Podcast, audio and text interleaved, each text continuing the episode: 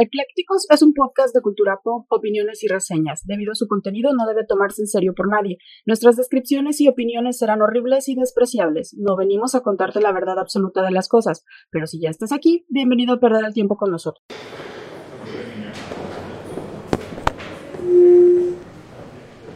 Buenas noches, estimada audiencia, y bienvenidos a este magno evento.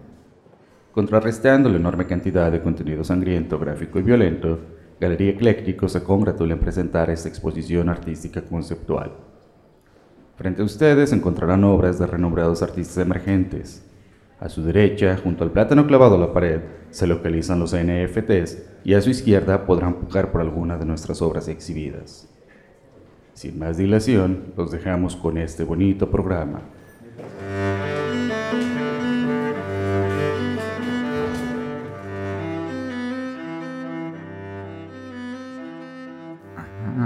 ¿Qué dijeron? Ya nos pusimos bien intelectuales, ¿verdad? Después de esa introducción. Oui, oui, sí, sí. Sí, sí. Sí, sí, oui, oui. Oui, oui, estamos en este museo. Pues para que vean, el, el, día de hoy los vamos a saludar de una manera muy diferente. Todo el podcast lo vamos a hablar así. Ay, no. Suavecito y despacito, directamente a sus oídos van a tener un orgasmo auditivo. No, la neta es que, pues, eh, está difícil no ser mamador con este tema. Este, ya saben, pues les damos siempre la bienvenida, eclécticos, diferente de hola, ¿qué tal? Bienvenidos. Chingue a su madre todo hoy, está diferente. Eh, nos dejamos de tripas, de muerte, de destrucción. Hoy va a ser el momento de hablar de cosas serias.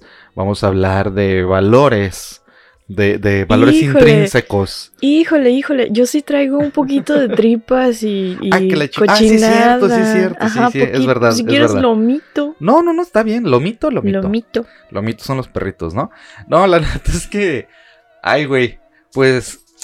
Hola, ¿qué tal? Bienvenidos eclécticos. Este es su pinche podcast favorito donde hablamos de todo sin saber de nada y que les quede claro eso, ¿eh? que hablamos de todo sin saber de nada para que no vengan luego. y- Estoy enigmado. No, miren, bueno, este, En mi defensa, además, en mi defensa, no. O sea, quiero dejar claro que hay un, hay un, este, eh, Hay un disclaimer. disclaimer, Siempre. Descargamos responsabilidad. pero en este en específico, y eso que ni siquiera lo hicimos en el de crímenes atroces, pero en este en específico va a levantar mucho desmadre. Sí, puede ser. Seguramente, puede ser. Ahorita vamos a explicar por qué. Quizá las personas que nos escuchen lo entiendan y se rían, porque de eso Sí. se trata, de que nos la pasemos bien y que pues por ahí conozcan otras cosillas que a lo mejor no suenan tanto, pero este al final de cuentas son opiniones expresadas Ajá. sobre el trabajo de Sí. otras personas, así como cualquiera puede tener opiniones sobre este presente trabajo. Y sobre el propio bagaje cultural que tenemos. O sea, al final de cuentas, cada uno conoce y sabe de ciertas cosas y vas a expresar tu opinión desde ese punto de vista. Y cada uno opinará y tendrá sus versiones de no, yo creo que es que lo que el artista quiso Ajá, decir. ándale. O sea, claro, y es respetable. Y lo que al final de cuentas a mí siempre me, gusta llamarle como cosmovisión. Cada uno tiene su pinche cosmovisión y de acuerdo a su a lo que ha vivido, visto, etcétera, etcétera, pues va a tener su, su opinión. Así es. Yo, Mike, de este lado del micrófono, que lo saludo, Yo soy Clau. pues yo, Mike, quiero aclarar antes de empezar el episodio que la neta es que no puedo, no me considero ni experto en arte, ni mucho menos. Eh, siempre tengo un conflicto muy grande con, con, con el arte porque lo que tal vez a mí me puede mover, otra persona no le puede mover Exacto. y a la inversa. Entonces, este, pues bueno, de- desde ahí yo voy a criticar el desmadre este que vamos a tener y me vale madres. Muy Entonces, bien. aguántense. Antes de empezar el, el episodio, yo quiero agradecer, antes de saludos, quiero agradecer este, enormemente a Damián Wolf, que es nuestro patrocinador de los fondos musicales, de los efectos especiales y demás. Uh, Muchas gracias, Damián. También quiero mandarle un saludo muy especial a Denise Morán y obviamente a H. Baez, que siempre está ahí al pendiente. H, que ya le está yendo mejorcito en los streams. Hoy le dieron eh, una notificación de que ya puede tener colaboradores para su ¡Eh! stream de Facebook. Nos, nos compartió la noticia. Sí, y ahí, ahí va poquito a poco. Entonces, eso siempre me da gusto que a los compas les vaya bien. A la gente que quieres, me, a mí me da un Y chingo de gusto nos da mucho gusto que otros proyectos también Sí, este, ¿cómo estén chingados no? creciendo y que Sí. diversifiquen y que pues haya diversidad, ¿no? O sea, Chicheñol. Me da mucho, mucho pinche gusto. Y pues tú vas a mandar saludos o algo, nada, ya nos vamos así. Yo le quiero mandar saludos a todos los que nos escuchan, como siempre, este, a todos los que nos aguantan y a Sí. los que sobre todo se divierten, porque pues de eso Para se eso trata es, y para eso lo hacemos. Entonces, este, espero que estén todos muy bien. Sí, no, no, recuerden, no son foros especializados de arte, ni mucho no, menos, y no somos nada. expertos. Bueno. Mike es experto en memes y Sí. yo nada más soy experta Sí. en este En las cosas, cosas paranormales. paranormales, Ajá, así y es. ya. Sí, nada más. Y este, este episodio va a ser diferente porque vamos a hablar de algo que levanta mucha ámpula que, que es, es muy polémico, repito, el arte es muy polémico en muchos aspectos, pero vamos a hablar específicamente del amparte. Este es con H, jamparte, jamparte. Pero, mi querida Clau, me gustaría antes de empezar todo el desmadre, Sí, definir qué chingados es el arte. ok. ¿Sí? Porque, pues bueno, ¿qué carajos es, no? ¿Por qué? Bueno, pues, según algunas definiciones, el arte se denomina como un conjunto de disciplinas o producciones del ser humano de fines estéticos y simbólicos a partir de un conjun- conjunto perdón, determinado de criterios, reglas y técnicas. Reglas. Ajá, ajá, criterios, Técnicas. criterios, reglas y técnicas. Por eso quiero, Sí, quiero claro, definir ajá. todo el pedo. Y voy a hacer varias definiciones, ¿eh? Porque Sí, hay muchas, me gusta, muchas. me gusta desmenuzar todo el y pedo cada para época entenderlo. ha definido el arte como Sí. cosas distintas. Y Y, es que también hay arte. muchos filósofos que dicen el arte es esto y otro dice, no, espérate, el arte Eso no puede es ser esto. Ajá, y, y así, ¿no? Entonces hay muchas versiones y todas son válidas. Y todas responden a una época en específico, a un lugar en específico y a representaciones Y, ambiguas. y te voy a decir por qué hago todas las definiciones, porque con esto vamos, bueno, yo pienso armar un chili mix de todas las cosas y de repente estar a favor y en contra de, de todo el desmadre. sí. Porque etimológicamente esta palabra procede del latín ars o artis y del griego tecne, que significa técnica. De esta manera que se haya usado en la antigüedad para referirse también a oficios como la herrería, además de disciplinas como la poesía, la pintura o la música, que son artes, ya sabemos que son siete artes, ¿no? Se dice que las artes buscan representar a través de diferentes medios el universo de inquietudes humanas, sean reales o imaginarias, mediante el uso de símbolos o alegorías. Sí, o sea, todo lo que tú plasmes según que de acuerdo a una técnica, ciertos criterios, etcétera, etcétera, es arte. Escultura, pintura, Sí. música, poesía. Sí, música, poesía, es cine. arte, ¿no? Pero aquí viene lo interesante del asunto. ¿Qué es el buen arte o qué es el mal arte? ¿Verdad? O de tu arte a mi arte, como quien dice. Se dice que el buen arte es la disciplina que se aplica con excelencia, que se denomina con maestría, que se domina, perdón, con maestría o con conocimiento. Un buen arte es una disciplina artística que responde con exactitud a la definición objetiva del concepto de arte. O sea, que tiene, debe de tener una técnica muy pulida, muy exacta, etcétera, etcétera. Eso se supone que es buen arte. Por su lado, el mal arte es aquello que es realizado con incompetencia, de manera mediocre, aquello que tiende a alejarse de la virtud con maestría, de alejarse con la objetividad que lo define y significa la palabra arte, y no es arte lo que contradice la definición de la misma. Entonces, buen arte es lo que se acerca a una obra maestra. Y una obra maestra se logra, se supone, cuando un artista que, se que estudió, no siempre, o que se formó y dominó a fondo una técnica con maestría, logra representar de manera simbólica su propia filosofía o su visión del mundo. Es decir, otra vez, cualquier güey puede decir, yo lo intenté muchas veces y dominé el arte de hacer cacas. Exacto. ¿Sí? Entonces, básicamente estas son las definiciones de arte. No, y además Y de buen y mal es, arte. es un concepto muy abierto, subjetivo y completamente discutible. Y de eso se trata. Muchos de los artistas de los que vamos a hablar tienen este, detractores y, Y también seguidores. seguidores. Y tienen gente que los defiende y tienen gente que los ataca. Y pues bueno, así es la gente, La gentecita sí es. la gentecita. Bueno, pues yo ya definí el arte. ¿Quieres empezar con lo que sigue o me sigo? Este, no, déjame, Ah, no, déjame cállate. mencionar. No, déjame cállate. hablar tantito. Este, la noción de arte continúa sujeta a profundas disputas, Mm. dado que su definición está abierta a múltiples interpretaciones, que varían según la cultura, la época, el movimiento o la sociedad, pudiendo designar a cualquier actividad humana hecha con esmero y dedicación o cualquier conjunto de reglas necesarias para desarrollar de forma óptima una actividad. Y por eso se puede hablar incluso del arte culinario, el arte médico o las artes marciales. Son artes también. Y porque el que la domina es un artista, pero es un artista marcial y así. Existe una definición un poquito más actual que se llama la teoría, de la, eh, la teoría institucional del arte, que fue definida y desarrollada por eh, George Dickey, que fue un profesor eh, emérito estadounidense de filosofía de la Universidad de Illinois, que sostiene que las obras de arte son aquellos artefactos que han adquirido un cierto estatus dentro de un marco institucional particular llamado el mundo del arte. Ah. ¿Y quién conforma este Ajá, mundo del arte? Entonces, este mundillo del arte se supone que son los curadores, los Ajá, valuadores, ajá. los vendedores, los creadores y los artistas mismos, entre otros. Entonces, A huevo si que vas a llegar a estas- Bansky. si estas personas, fíjate que no, no voy a Pero tocar yo a sí, bueno, no, no lo voy a Bueno, tocar, pero ya me vino a la mente un poquito. Pero este, e- estas personas, en, en la teoría de George Dickey, son quienes Sí, definen qué es arte y qué no.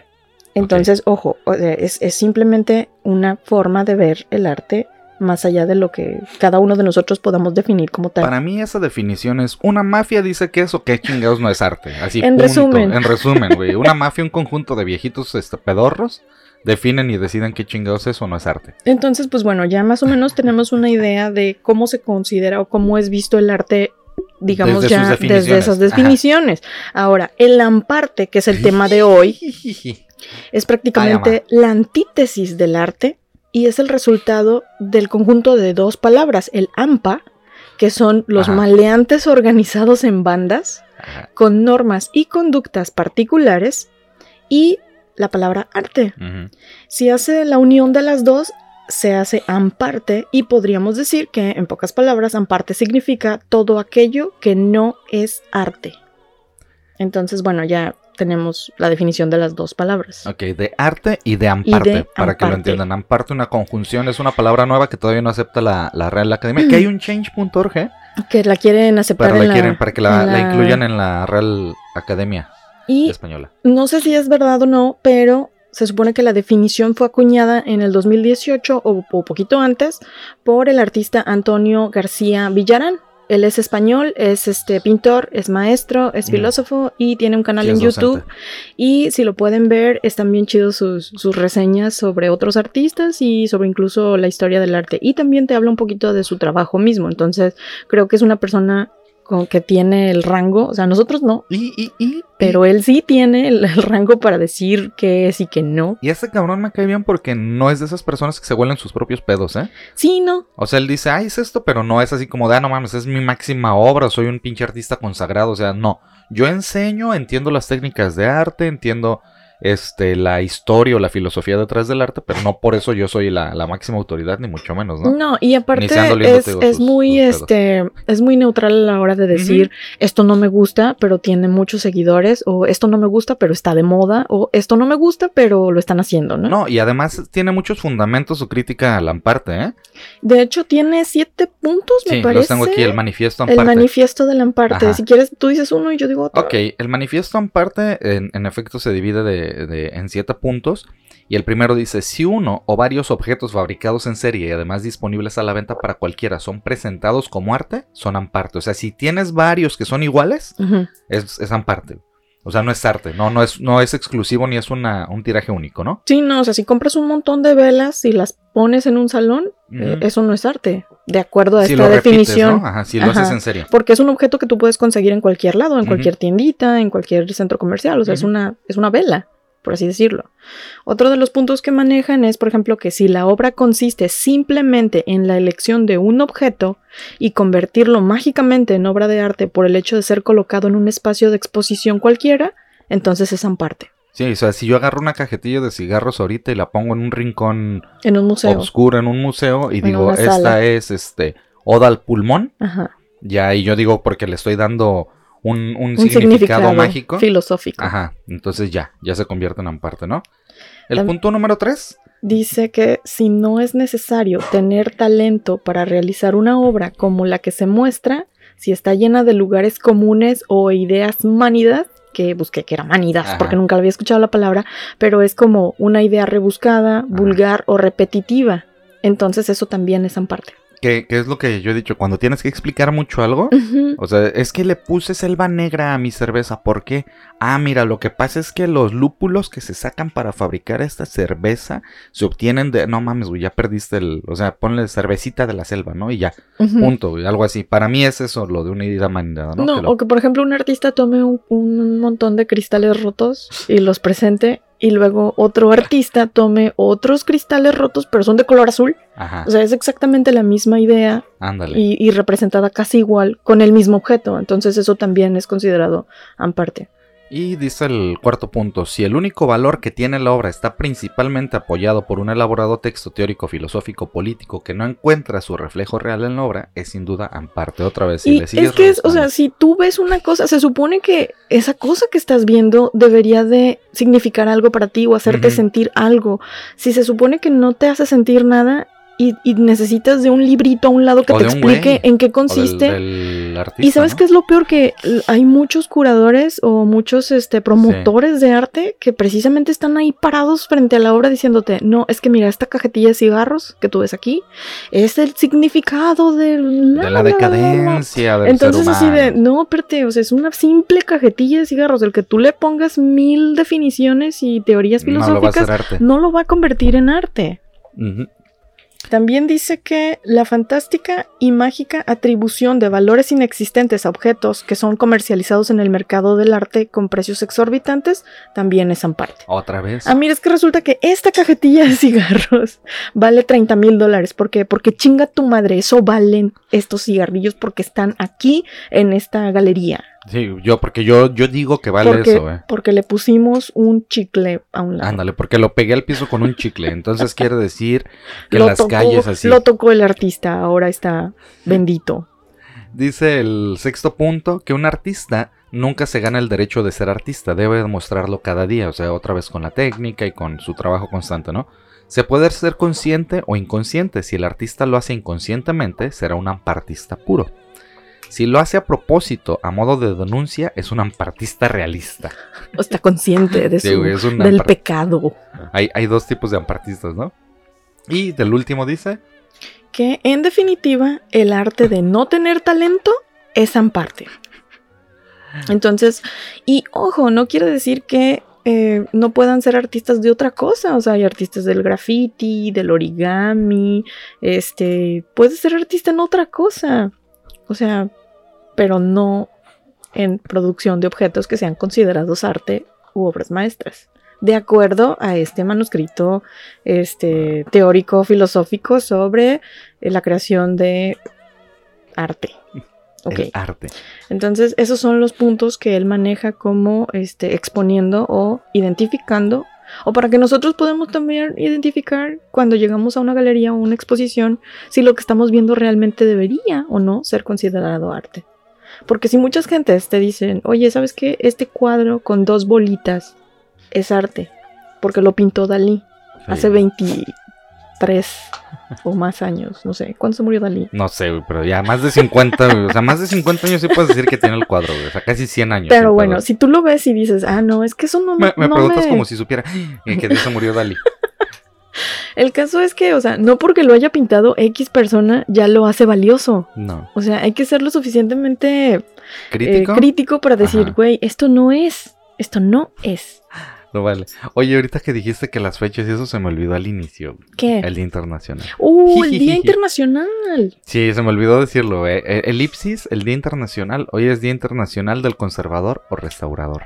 Muy ad hoc. Porque esto nunca está planeado. No, güey, no, neta, Y neta que simplemente caen así. sucede. Ajá. Y también es el día, no porque sea menos, pero es el Día Internacional donde se conmemoran a las víctimas del Holocausto. Sí, eso, eso sí. Y Eso está bien. respondiendo a tu pregunta, Salvador Dalí murió en 1989 y murió el 23 de enero. Oh, cercana a la fecha, Ajá. ¿eh? Cercana. Te digo que está cagado, güey, nada es coincidencia. Pero bueno, entonces Entonces, podéis eh, proseguir. siguiendo esta línea de críticos de arte, este, en México hay una persona, eh, una crítica de arte Ajá. muy reconocida que se llama Avelina Lesper. Y que también tiene su blog y su canal de YouTube y es una crítica muy dura este, respecto a lo que se está generando considerado como arte contemporáneo, no solamente en México, sino en el mundo. Mm. Entonces ella en 2015 este, publicó un libro y además hizo un pequeño documental que está en YouTube para que lo vean y se llama El fraude del arte contemporáneo. Me gusta cómo hace una crítica, porque en realidad solamente está cuestionando a los autores sobre el por Ay. O, o cómo es su proceso creativo y cómo llegaron a esas obras. Y ni los mismos autores saben llegar a, explicar con claridad Porque otra vez dan su, respuesta rebuscada, ¿no? Sí, Rebuznada. ella este, califica a, la- a muchas piezas de arte contemporáneo como basura y una estafa, tachando a los artistas de perezosos y argumentando que todo este arte es un gran fraude orquestado para verle la cara a los espectadores y a los compradores, y se declara harta de la situación y aboga por el arte verdadero. El arte verdadero que ella considera como aquel que el que tú describiste al principio lleva una Una técnica, técnica, lleva un talento o lleva la exposición de ciertos criterios que te permiten entender una obra sin necesidad de que te la expliquen. No, y técnica, sobre todo yo diría técnica. Exacto. Reglas, Ajá. las reglas de composición, las más básicas. Su video más famoso consiste en una entrevista a la conocida ahora artista como la artista de las cubetas, de nombre eh, Julieta Aguinaco, quien se presentó en una instalación de nombre México Tenochtitlán en la feria Sonamaco. Esta obra consistía en varias cubetas de colores ordenadas a manera de las delegaciones de la Ciudad de México y con diferentes niveles de agua en cada cubeta. La idea era que se representara la escasez de agua y mediante los niveles de, de agua de cada cubeta se reflejara la situación de cada delegación.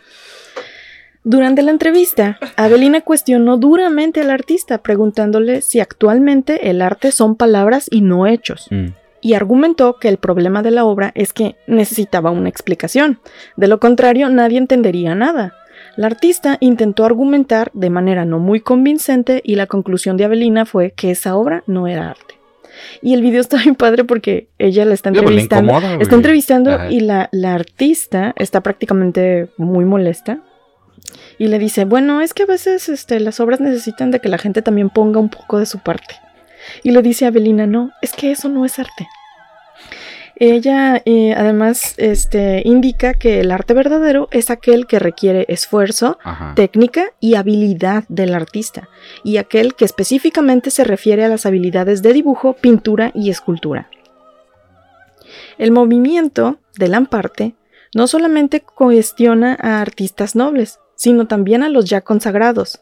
Hasta la revolución Amparte parecía que solo las grandes esferas dictaban lo que es y lo que no es arte, Mm, y también negocio. Porque si esto no se tratara de dinero, nadie estaría promoviendo tanto el, el arte contemporáneo y las cosas que de repente vemos y decimos, esto no puede ser, o sea, ¿por qué? No, y por eso hay tantos artistas pobres. O sea, hay un montón de gente que sí Y- tiene y, mucho gente talento. con mucho. Ajá. talento, pero que, Que no no, tiene un tienen nada. accesibilidad, exacto, o un, un, este, un mecenas que los promueva y que, Que los lleve y que estén en galerías y que Sí. porque todo eso tiene un costo. Entonces, por eso de repente nos vemos envueltos en estas cosas y exhibiciones de, la verdad, porquerías. Eh, hay una página de internet que se llama Inbequart, que vende arte digital y también este físico, pero todo de manera en línea. Y quiero citar lo que ellos mencionan porque son así como muy ambiguos a la hora de hablar del tema. Y dice, una crítica no deja de ser una opinión personal mejor o peor argumentada, con la que podemos estar más o menos de acuerdo. De hecho, muchas obras se encuentran en la frontera del arte y el amparte. Mm. O sea, como diciendo, este, Sí, no, hay- sí, sí, sí, pero no. Hay de todo, ¿no? Así, básicamente están poniendo sí hay, pero no hay. Ajá. Lo cierto es que muchas obras sobrevaloradas económica y artísticamente se han merecido el nacimiento de este movimiento, cuyo objetivo es denunciar con humor y polémica lo que, más que obras de arte, pueden parecer bromas de mal gusto, especialmente cuando alcanzan a estos precios tan desorbitados. Y pues para muestra un botón está el caso del plátano este que vendieron hace dos o tres años, que nada más era un plátano encintado a una pared. Con o sea, cinta, ci- cinta de ducto. y lo vendieron por mucho mucho, mucho dinero. O sea, entonces, eh, no se trata en absoluto de una guerra contra el arte contemporáneo, ni contra lo abstracto o lo conceptual. Es más bien una revolución que afecta solo a cierto tipo de obras sobrevaloradas, sin ninguna complejidad en su realización. muchas defendidas por un bien vendido mensaje inconexo y artificioso. Y en ese sentido, este, bueno, ¿traes algunos ejemplos de... No, no, no, hay un chingo, o sea, tú, tú vas a traer más. Yo traigo muchos performance. Porque, este, no sé, el performance me da así como, como un yo no sé qué. Es que ya vamos a hablar, o sea, y neta, neta, eh, yo creo que definir una obra de arte, o sea, si es- a, a ti, por ejemplo, me imagino que sí hay algunas obras de arte, este, que, que te gustan eh, bastante, ¿no? ¿O no? Yo sigo muchos artistas gráficos.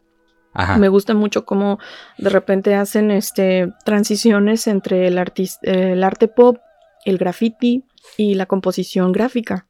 Ajá. Este, me gusta mucho ese, ese tipo de, de artistas o de creadores. Este, pero también, o sea, cuando tú ves una obra de un pintor al óleo o cuando ves algo abstracto, no soy fan de lo abstracto, pero hay algunas obras que sí te transmiten algo. Y también depende del estado en el que tú te encuentres. Es que la pregunta era por lo siguiente, porque, por ejemplo, si yo, a, a mí, yo te digo, no puedo considerarme una persona que sabe mucho de arte, ni mucho menos, pero No, yo tampoco. sí he visto algunos artistas, algunas obras que me gustan más que otras. Por ejemplo, cuando viví en la Ciudad de México me tocó ir a ver este exposiciones de Botero y demás. Y Botero no es así como mi favorito, ¿no? O sea, no es, así, es así como de, ah, sí, gorditos, ajá, sí, chido, ¿no? Este, no puedo criticar la técnica ni demás.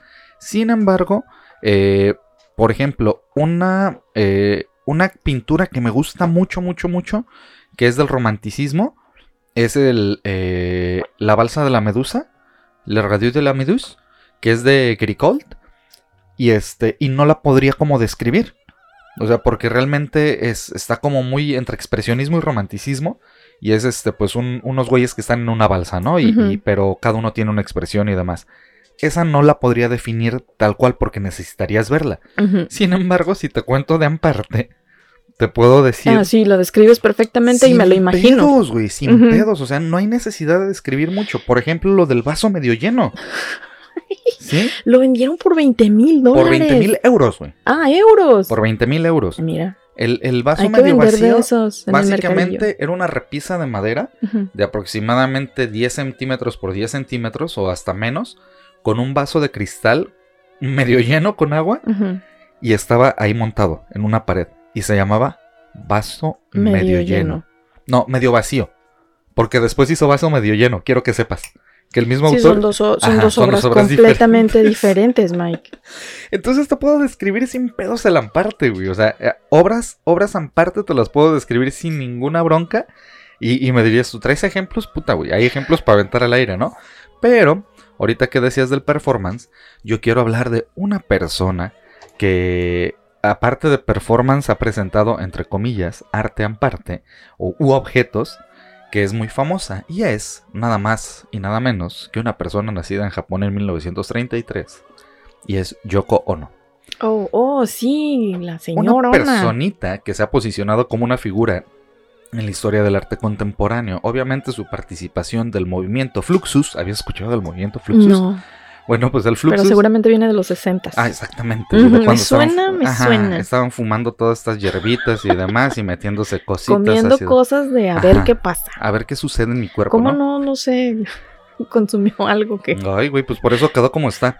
Pues Fluxus fue una comunidad internacional e interdisciplinaria de artistas, compositores, diseñadores y poetas durante 1960 y 70 que participaron en representaciones de arte experimental eh, que enfatizaban el proceso artístico sobre el producto terminado. O sea, no nos importa tanto lo que Es el proceso. Es el proceso, ajá, lo que De ahí importa. habrá surgido lo de trust in the process, así como confía mejor. en el proceso. Yo creo. Y además la, eh, ella se, se ha caracterizado, entre comillas, por sus acciones a favor de la paz. Y este, y pues bueno, nos eh, esto nos ayuda a entender un poquito su relación entre el arte y la vida a partir de estos fenómenos, ¿no? Y Yoko Ono, que esta famosísima mujer que, que se hizo más famosa en realidad por haberse casado con John Lennon y por haber separado a Y los por haber Beatles, separado a los Beatles. que, que por sus por sus grandes interpretaciones este en, en el arte pues tiene algunas cosas bien interesantes para mostrar una de ellas es de 1966 su obra llamada Apple Ah, la manzana. es una pinche manzana puesta en un pedestal de acrílico y con un letrerito, este, con un, ¿cómo le podrías llamar? Un, un broche o un, no ¿Una sé, nota? un, ¿qué es? ¿Un pin? Un pin. o- ¿Una, ¿Una cinta doble cara? Es realmente como un, este, un aluminio, una, una laminita, Ah, una lámina que dice Apple, ¿no? Y este, y, y pues bueno, esta manzana se, se exhibió en el MoMA en 1966 y no es la única. No, Tiene- y la ha vuelto a presentar. Y la ha vuelto a presentar, es una manzanita. o sea, no sé si es una No, manzana de no es plástico o manzana. es la misma manzana o es una manzana que no envejece y no se oxida, Mike. A lo si mejor fuera- esa es la magia del si objeto. fuera una manzana desde el 66 a lo que mejor es la ahorita, manzana de eh, que le dan a la, a la Blancanieves? Blancanieves, sí. a la, a la Blancanieves. A la Blancanieves, sí, no. Y tiene otra que se llama Ceiling Painting. Y entre paréntesis, Yes Painting. También del mismo año. Y básicamente es una escalera de, de tijera. Ujú. este, de aluminio. De aluminio, ajá. Y arriba tiene un como una lámpara colgando. Y tiene como un este. Un, un ganchito para agarrarla. Y esa es la. Una de sus obras. Pero ¿estás de acuerdo que la manzana, yo, o sea, ahí no es obra de Yoko, es obra del árbol? El árbol creó a la manzana, Mike. Bueno, pero. o sea, pero ella Yoko ya- solo seleccionó la manzana. Sí, pero ya ella seguramente le va a dar otra interpretación ahí. Y ya este, te va a decir, no, es y que el no me- árbol, mi obra. Maldita sea. No, güey, te, te vas a ir más para allá, va a venir gente que va a decir, no es obra de Dios, porque Dios creó a los árboles, entonces, no, güey.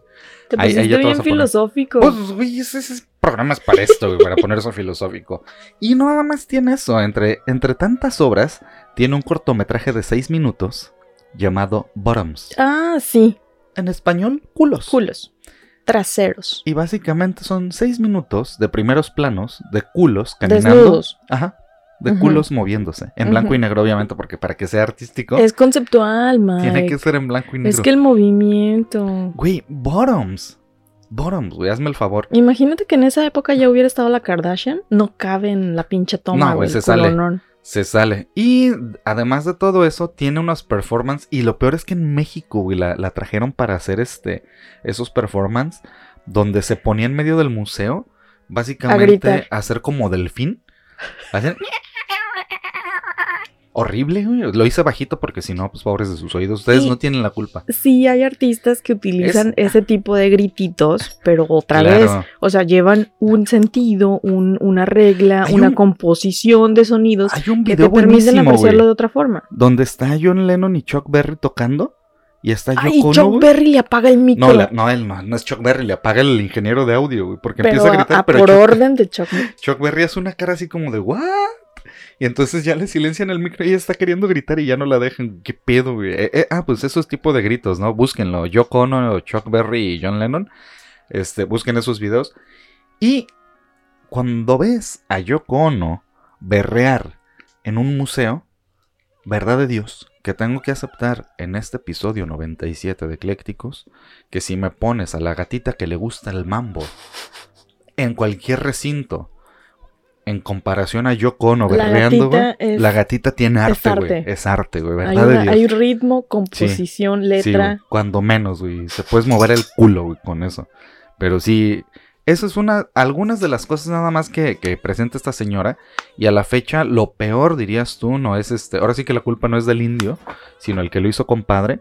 Eh, que la siguen llamando para, para exhibir su, entre comillas, Sí, arte es que no me admiro de ella. O sea, a lo mejor ella, ella se, se come la idea de que es una artista, pero el problema es que todo el mundo la invita y todo el mundo la promueve. hay gente que sí y va y la le pone en un pedestal y le aplauden y se la cree. Entonces, o sea, es el ejemplo perfecto de fake it till you make it. Ajá. O sea, ya es, es eh, pero aparte también es una, es un culto a la personalidad. Mira, si yo Es, hubiera es que es Yoko, güey. O sea, no importa lo que No, haga. O sea, yo podría agarrar popó y embarrarla Y- en un y, y la otra, y la otra y es que mucha gente "Eso es va arte". por morbo también, güey, a verlos. O sea, tienes que aceptar que mucha gente va a ir por morbo. También, también. Sí, pero digo, yo si hubiera sido el esposo de John Lennon y tuviera el varo que me dejó, güey, nada más de las regalías de la, de la música, seguramente también andra- andaría por el mundo diciendo, miren, voy a presentar Mike cagando en un museo. Güey, pero también ese es un pedo de no necesitas ese, ese foco, no necesitas pero si ese, si ese tienes la- punto de si eres exhibición, pero su whore, ego, ajá, ajá. O sea, estamos hablando de un pedo de ego de sí, soy un de denme artista. atención. Sí, miren, hago estos videos musicales. Sí, miren, este, Sí, miren, aquí está mi los manzana. O sea, qué pedo. Ese es solo un ejemplo de, de, de lo que hace. Ah, en parte de lo del performance. Que también hizo un performance en antes de esto, En los 70 ¿no? que era eh, una de las más recordadas es la de Cut Piece, donde le permitía al público cortar su ropa con tijeras y este y obviamente pues estaba sentada y la gente se acercaba y le iba cortando la, La ropa. la ropa, ¿no? Y ese era uno de los performances. Sí, pero por ejemplo, hay, hay este, artistas del performance que han aplicado exactamente la misma técnica de... Sí, no es la Aquí única. están estos objetos y yo voy a estar aquí parado y tú puedes hacer lo que quieras con esos Sí. objetos. En el caso de Yoko Ono solamente había unas tijeras. Y era Entonces cortarle la gente ropa. iba y cortaba un poquito de su ropa. Llegó al punto en que la gente le cortó el brasier y le cortó. Entonces, pues la ropa se le empezó a caer. Y el tema de, de este tipo de performance es que tú no haces nada, te quedas ahí estoico. Y ella empezó a taparse así, ay, no me vayan a ver. Así de, güey, Nadie te quiere ver yo. pues a lo mejor por eso dijo, por respeto a todos voy a taparme aquí. No los voy a traumar antes de más. que se me que- salgan las lolas. No, o los, sea- no los voy a traumar, pero los voy a traumar después con mis berridos. Pero sí hubo otra artista en 1974-76 que reprodujo, bueno, no sé si fue idea original de ella o de Yoko, no Te sé. que fue más Pero atrás. ella puso más objetos y entre uno de esos Una objetos estaba una pistola. Entonces era así como de, puedes hacerme lo que quieras. Y la chavo ah, terminó, primero todo el mundo así como de, ay, nadie le Nada se nada. ajá. Y este, y luego de repente ya así toda encuerada porque ya le habían roto toda Que- la que ropa. Ahí, ahí te, he de, te he de decir que, por ejemplo, yo sí entiendo un poquito más el pedo de. Para mí, eso sí es un poquito más de arte. Pero es, el- es el arte de- del shock. Ajá, e- es en Arte parte extremo. eso, pero para mí, güey, para mí, no necesitas este, explicarme qué es lo que intentas hacer. Si lo estás viendo, yo te diría a mí, desde mis- mi perspectiva etnográfica, güey, ver a la gente, güey, lo que empieza a hacer es la mentalidad de manada, güey, Sí. de que tiene que animarse el primero. Ajá. Para empezar que a el hacer otro cada vez empiece, y, que escale, y que el grado de... Sí, Porque, o sea, había gente es que, por que ejemplo, yo iría a ver, le si ponía una rosa a la chava, Mm. o había otra gente que le amarraba un listón en el O que le cabello. algo. Y empezó a haber gente que la bofeteaba, este, que la escupían, que le pegaban, que la golpeaban, porque incluso había un látigo dentro Sí. de la exhibición. Entonces ya dices, wow, qué pedo. Y como dices, o sea, alguien tiene que empezar con la violencia para que alguien más diga, ah, yo Y puedo ser más violento. ¿Qué es, qué Porque es lo la que pasa con los linchamientos? Esta, esta artista no se movió para No. nada. Sí Permaneció no. de ni, pie. Ni que se tapara nada. ni se tapó ni nada. O sea, todo- eh, ahí dices, güey, hay Yoko más Ono, Eres una compromiso. farsante. Eres una parte fars- farsante. Pero mira, en el caso de los performance, los performance son también conocidos como artes de acción. Es una disciplina artística creada a través de acciones realizadas por el artista u otros participantes, como estos casos que estábamos este, platicando. Estos pueden ser en vivo o pueden ser grabados. Y también pueden ser documentados, espontáneos o escritos y se presentan ante el público dentro de un contexto de exposición. O sea, están en una galería, en una sala, en un museo. No están en la calle. Bueno, aunque algunos también pueden ser en la calle. Este, Como y- los, los flash mobs, que Uh, también es sí, un performance. También es un Y lo performance. hicieron en la calle. Uno de los artistas más criticados de Rusia que realizan este tipo de actividades de performance es conocido como Piotr, Piotr, Bla-. Pa- Piotr Ba- Pavlen- Pavlensky. Pavlen- Pavlensky. Pavlensky. Eh, Piotr, Harry Piotr. este señor en julio del 2012 se cosió la boca Mm. delante de la Catedral de Kazán en San Petersburgo en protesta por el encarcelamiento de las tres integrantes de Pussy Riot. Mm. Pussy Riot es un colectivo ruso feminista de punk rock que Mm. pone en escena actuaciones de provocación política. Ellas también hacen performance sobre temas como los derechos LGBT, el feminismo, la situación de la libertad de expresión, la represión de los movimientos artísticos en Rusia y en contra del primer ministro Vladimir Putin y la presidencia en general de Rusia. O sea, ellas son protestantes, manifestantes, pero a la vez también son artistas porque también hacen performance, pero su performance es precisamente hacer shock para generar views y noticia y las meten a la cárcel y las vuelven a sacar y bueno, pues Pi- eh, Pi- Piotr, Piotr. Piotr este, hizo esta manifestación o este performance de coserse la boca con, con hilo para manifestarse en contra de la represión hacia este grupo en específico feminista. Y seguramente ellas ni siquiera sabían que este güey lo estaba haciendo. O sea, es así Ajá. como de, ay, me voy a colgar de estas señoras que están aquí encerradas Ah, en la huevo. cárcel. Pero no se quedó ahí. En 2013, en la plena Plaza Roja de Moscú, el artista se clavó el escroto al pavimento en una metáfora. Es una meta. Güey, ¿Por qué los hombres odian su escroto? Yo no, yo lo quiero mucho, güey. No, nunca me lo clavaría, ni mucho menos. Este güey dice que ese acto de clavar su escroto a la Plaza Roja un era acto. una metáfora de la apatía, de la indiferencia política y del fatalismo de la sociedad rusa contemporánea. ¿En, en, en qué parte en su mente le pareció prudente decir mi escroto se parece a la apatía, güey? Que está colgado y, y ahí no se mueve. Pues que es feo. o sea, no sé. Pero, por ejemplo, y se me hace bien cagado porque en, también en 2013 se envolvió desnudo. ¿El escroto? No, él todo Ah, desnudo. yo que ya le gustó. en un capullo hecho de alambre de púas para demostrar su inconformidad con la aprobación de la ley que prohibía la propaganda homosexual. El 19 de octubre de 2014 escaló y se sentó desnudo en el muro perimetral del centro psiquiátrico Shervik de Moscú y se cortó el lóbulo de la oreja derecha. Ese fue lo que estaba pidiendo que lo internaran Yo ya. creo que este eh, es un exhibicionista. Ajá, yo también Es, pensé lo es un, mismo. es un Ajá. exhibicionista y también es masoquista porque, Sí, yo también pienso o lo sea, mismo. está muy cabrón. Eh, Hay un grado de compromiso a la hora de, de realizar Que arte. si con eso puedo pero- generar dinero. No, qué y chido, siempre ¿no? dicen que el artista tiene que sufrir para crear arte, pero híjole, este güey lo está llevando al extremo. Yo sufro todos los días, ya debería de ser un gran artista, güey. Encontré este que a raíz de, de estar envuelto en este capullo de, de púas de alambre, pues lo metieron a la cárcel, ¿no? O sea, por exhibicionista y por la manifestación y porque sí hay mucha represión en Rusia. Ajá. Entonces, cuando estuvo en la cárcel, ¿Se los, prisioneros, no, no, espérate, para allá voy. Los prisioneros le decían que antiguamente, este, tú sabes que en Rusia tenían la fama de mandar a- a- ¿cómo se llama? Este, a la zona más helada del Sí, mundo. ahorita no me, no me acuerdo. güey. Este, ah, Siberia. En, en Rusia a Siberia. desterraban a los a los repre- a los este, Presos políticos. presos políticos en, en Siberia y los hacían trabajar a marchas forzadas y en temperaturas in- o sea, inclementes y una manera de que los presos se manifestaran en contra de su situación era precisamente clavar su escroto a los árboles. Esto era lo que hacían los rusos en, los, los rusos siberio, en Siberia, los, los presos, ¿no? Entonces alguien, alguien, no sé, le platicó mientras este güey estaba en la cárcel que eso era lo que hacían en Siberia. Entonces en cuanto lo liberaron, Eh, fue y se hizo. clavó el escroto en la Plaza Roja. O sea, de ahí salió la idea. Ah, Ni siquiera es una idea No. original de él, es alguien le platicó y dijo, mira, estaría interesante clavar mi escroto en la plaza. Imagínate que alguien se vaya al zócalo y se clave los huevos ahí a ver qué pasa. en el asta, en la bandera del Zócalo. O sea, el güey dijo, vamos a conservar las bonitas costumbres de clavarnos los ¿por escrotos. qué? ¿Por qué te odias tanto como para hacerle tanto daño a tu cuerpo? O sea, Está cabrón, güey. Y no lo puedes decir así, ay, es que es el arte. O sea, después de esto, obviamente eh, empezó a ser perseguido en Rusia porque ya eran varias manifestaciones las que estaba haciendo. Y entonces se exilió en Francia. En 2017, en Francia, le prendió fuego a una sucursal del Banco de Francia en París, bajo el argumento de que había sido, habían sido los bancos los causantes de la crisis económica mundial.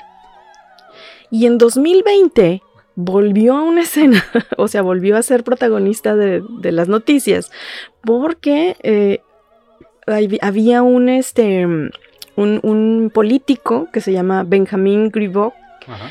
que estaba, que él quería ser como gobernador de París. Entonces, él había basado toda su campaña en la moral y, y las buenas costumbres y la familia y chalala. Y se había encontrado un video sexual de él con una prostituta. Entonces, eh, pues era un rumor. Este güey de Petro encontró el video, lo publicó y entonces, o sea, debido a todo el escándalo que generó, este güey, este, el, el francés eh, El eh, que iba para Benjamín, ajá. Benjamín, el que iba para gobernador, que era muy fuerte como gobernador, tuvo que renunciar a la candidatura porque no pudo con el escándalo. Y no nada más ahí, de acuerdo con el performance ruso, la razón que le movió a publicar las imágenes era la hipocresía de Griveaux, quien había basado su imagen pública en los Sí, valores sí, de la familia. Y en todas y cada una de sus acciones, Pavlemsky evita la huida o el anonimato. Siempre quieren que, o sea, siempre Ajá, sí, quieres, el güey quiere estar en el foco. Ajá. quiere que lo cachen, quiere que lo lleven a la cárcel, quiere ser noticia, quiere que se sepa que él fue, porque en sus propias palabras, lo que persigue con su detención es hacer al poder partícipe de su obra. O sea, todo es un performance. Una vez que es puesto en prisión, penetra en su estructura y se apropia de toda su maquinaria Y de represión. En su escroto. Cada día de arresto es transformado por Pavlensky en una obra artística. Güey, yo, yo a ese cabrón no lo podría considerar un artista, güey. O sea, un manifestante sí, protestante sí, pero no, no, no es lo un considerar- extremista, es un manifestante Sí, y, y se puede, pero, o sea, también ya estamos llegando a un punto en el que Y- y- distribuyó imágenes, Ajá. este, Sí, claro. imágenes pornográficas de una de un tercero, porque ni siquiera era él el que estaba en el, en el video. Entonces, obviamente, se Sí, pues podrías tener problemas legales en ese estar, aspecto, tiene claro. problemas legales. Creo que le, le van a dar como tres años o algo así por la distribución del video, que se me hace muy poquito. Ah. Pero lo que dicen también es que, o sea, tonto no es, porque en todas sus manifestaciones en Rusia, todas sus, sus expresiones eran contra su cuerpo, hacia él. Sí, claro. Pero en cuanto llegó a Francia es así como de voy a quemar este banco y voy a arruinar a este, este político. O sea, ya no es Ya no era contra él. allá no es contra él, ahora es contra todos. Entonces, ahí también deberíamos de tener como una báscula de decir, güey, espérate. O sea, si la obra ya está perjudicando a un tercero, ¿es considerado, puede considerarse arte? No, y además ya, ya, otra vez sí tienes que explicar el pedo de que me, Sí, me no, clavé el sea- escroto para que demostrar que los valores... No, ya, ya muy... Ya es este, Muy rebuscada. como que, ah, cabrón, güey. Todavía el coserse los labios sí entiendes, ¿no? Represión, este, censura. Ajá, ándale. Este, y, y es, y de todas maneras se me hace muy grotesco, porque, y aparte, no es, es aparte porque no lo no es el primero que lo hace. No. Ni va a ser el último. También hubo una mujer que en su momento también se cosió los labios. En México también para, Y, para la Güey, y represión. había otra para- artista que hasta se cosió los labios, pero de la vagina. O sea, ¿por qué? Pues porque, bueno, si este señor odia su escroto, ¿por qué no va a haber una mujer que odie sus labios? O sea, está muy cabrón. Y ese es, pues, el arte de este Pietro Pavlensky. Yo te voy a hablar rápido nada más de algunas obras porque me imagino que vas a eh, por el tiempo y además vas a tocar este otras. Nada más te voy a decir del vaso eh, del vaso medio lleno es este obra de un ampartista muy famoso que es Wilfredo Prieto. Este vaso que decías tú que, que se vendió en 20 mil euros.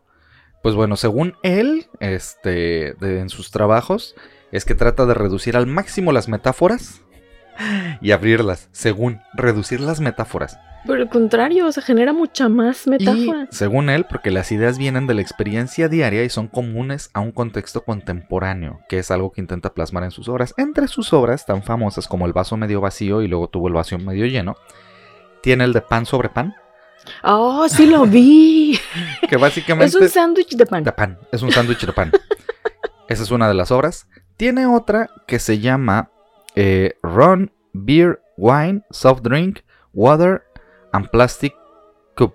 Y son tres vasitos de plástico. Ajá. Cada uno tiene un poquito de bebida y está metido uno encima de otro. Entonces ves abajito el vino, luego el agua y así está. Y está ahí en una esquinita de un museo. Y son este cuatro O vasitos sea, de que plástico. un vaso que queda después de una peda. Ajá, o sea, exactamente. ahí está. a- a- apilados uno encima de otro. Ajá. Tiene otra obra muy chingona que se llama Chewing Gum. Ah, es un chicle masticado. Son un chingo de chicles pegados al piso. Y al piso, o sea, Ajá. hubiera esperado como en un No. marquito, aunque sea, ¿no? Son un montón de chicles pegados al piso. O sea, básicamente lo que ves en cualquier centro de la ciudad es ese, Pues una de sus voltea la obras. paleta de una mesa de escuela y es lo mismo. Tiene otra obra que no necesita explicarse mucho que se llama Grease, Soap and Banana Skin. O sea, grasa, jabón y una cáscara de plátano. No necesito explicarla. Eh, repito lo mismo que te decía con el naufragio de la medusa. Mm, La balsa de la medusa, perdón. No necesitas mucho. O sea, grasa, jabón Y una, y una cáscara, cáscara, de de plátano. plátano. Y de plátano. Y es básicamente este grasa o, o como con lo que engrasas. Luego un jamoncito y arriba una cáscara Es de que plátano. el plátano está súper, este, ¿cómo le llaman? Este, súper valorado en el mundo del arte, aparentemente. Ah, O sea, sí, ¿por qué no puede ser un camote? ándale. ¿O por qué no puede ser un durazno? Este, bueno, ya vimos que las manzanas también forman parte, ¿no? De la el- experiencia el- artística. El mango. Ah, bueno, por eso. El, Pero- man- el pero mango con el, la ¿cuándo- Blackberry, güey. ¿Cuándo has visto, eh, por ejemplo, ahí un este un chico zapote ahí en una exhibición de arte, ¿no? Oye, ¿verdad? sí, esa es una ¿Por discriminación. qué no ha visto una guanábana? No, tampoco. ¿Qué está pasando? Hay discriminación de Una las fresa. frutas Sí, ahí, ahí, y, este, y las verduras, ¿eh? Porque no he visto una sola verdura. Bueno, si hay pingüinofobia, puede haber que. puede ser que. Que, que exista. Pues mira, en, en otras cosas más escatológicas, porque también hay muchos artistas que, bueno, ahorita voy a hablar de otros, pero este cabrón se llama Mao Sugiyama. Y este güey se considera artista, es un artista gráfico, este, pero eh, se considera asexual. Ok. Y entonces, en abril del 2012, él decidió que iba a castrarse. No paró ahí y le pidió a sus médicos que le dieran, este, pues, su pene y su, y su escroto y sus testículos, ¿no? O sea, son míos, nomás me los vas a cortar, pero los quiero. Pero dámelos. Entonces dijo, ok, Souvenir. soy un artista, esto es mío, es parte de mí, ¿qué voy a hacer? Entonces dijo, ¿por qué lo haría gratis? y él publicó en Twitter un mensaje que decía, por favor, retuiteen esto. Estoy ofreciendo mis genitales masculinos, pene completo, testículos y escroto, como comida por 100 mil yenes. Los prepararé y cocinaré como pidan los compradores en el lugar que elijan. Y 100 mil yenes es un aproximado de 14 mil 500 pesos o 770 dólares. O sea, prácticamente nada. En eso evalúas tu pito. Yo pensé que 100 mil dol- 100 mil yenes eran, era más dinero. O sea, pero bueno, algo, para algo necesitaba 100 mil yenes, yo creo, este güey. Y dijo, aquí tengo un pene, pues ¿qué para hago? sus, sus medicamentos Entonces lo publicaron y este, y obviamente hubo quien dijo, yo, yo quiero, yo quiero. Entonces se presentaron cinco, o sea, él decía que con, con las partes estas de su cuerpo, él podía dar comida para seis personas. Y, y ¿Qué nacionalidad era? eh, ¿Japonés? japonés. No, güey. Le puedes dar de comer a dos. Bueno, de las seis personas que manifestaron la intención de pagarle este por, por la cena que les iba Si, a preparar. si hubiera sido el afro de WhatsApp, güey, para... este performance, este, eh, no sé. Eh, según las personas que comieron los genitales, todas las partes se caracterizaron por ser duras e insípidas. Únicamente los testículos tenían un ligero sabor a pescado. En conclusión, los genitales estuvieron muy lejos de ser un exquisito manjar. Mao Sugiyama dijo que antes de la operación se hizo pruebas para descartar cualquier enfermedad venérea. Y porque pues incluso antes de tomar la decisión de castrarse había tenido sexo con desconocidos los días anteriores, solo por estar seguro de que era completamente asexual. O sea, así como de Ah, no, ok, me- voy a no- intentar, pero... voy a intentarlo, pero no, se voy a hacer para. que me arrepienta, ajá. Pero pues pero, no. pero ¿en qué parte eso se considera arte? O sea, esa es mi pregunta. Es un performance. Es un performance. A él lo consideró y lo catalogó de esa manera. Este, a mí se me hace como un poquito grotesco y de mal gusto. Se o sea, más canibalismo aparte- que performance. Sí, o sea, es- pero, pero el canibalismo también es considerado un performance. Ahorita, ahorita vas a ver de quién voy a hablar. Pero entonces este güey, y incluso por la descripción de los mismos comensales, este, los otros eh, ah, caníbales de los que hemos hablado y que tú incluso Ajá. trataste, el caníbal alemán, Ajá. que describe, Armin- Armin Ma- describe la carne del pene justo así, o Ajá, sea, que es, gomosa. que es chiclosa, que es dura, que no está padre comerlo, o sea, entonces, ¿por qué Sí, otra pues es un cuerpo esponjoso, güey. Sí, no, no. no, no está, no está, no es apetecible y ya está este comprobado. Este, él incluso eh, mencionó que su pene erecto medía 16 centímetros y que además planeaba eh, incluir sus tetillas en el menú porque este, las quería remover con hidróxido de sodio, como lo que usas para quitarte las verrugas, el Ajá, points, sí, güey. pero lamentablemente no funcionó. Entonces no me- se pudo quitar las Me tetillas. imagino al vato publicando en Facebook, ¿no? O en, en Craigslist. Eh, vamos a hacer una cena, quien le interese va a ser de tres tiempos. De entrada vamos a tener pito. Para el plato fuerte huevos. Y pezones como postre. Entonces va, va a estar. Va a estar bien chido. Que, que tengamos este. ese. ese menú. Y. Pues bueno, ahí está su menú. Quien quiere, inbox. Información por inbox. Sí. Entrego en punto medio. Sí, no. A pesar de las numerosas críticas que recibió el banquete de Sugiyama, las autoridades dijeron que no es posible imponer ningún castigo, ya que no existe prohibición para el canibalismo en Japón. Entonces, si ustedes eh, tienen curiosidad por saber a qué sabe un ser humano, pues pueden hacer este su, su petición en, en Japón y a lo mejor pueden comer ahí parte humana y no pasa nada, sin ningún riesgo. Nalga de japonés. Y este, luego te voy a pasar la foto porque sí se ve, o sea, la, la Sí, parte sí, del, sí. del- Lo que más me desagrada, eh, independientemente de la descripción del sabor, es que en la foto la parte del escroto todavía se ve que tiene vellito, o sea, ni siquiera Ni lo... siquiera lo- la gente que vende chicharrón intenta hacerlo, güey, así. He, lo comido rasuran. chicharrones mejor pelados que, Mejor rasurado. Que este pinche escroto. Ah, bueno, no sé si lo has comido.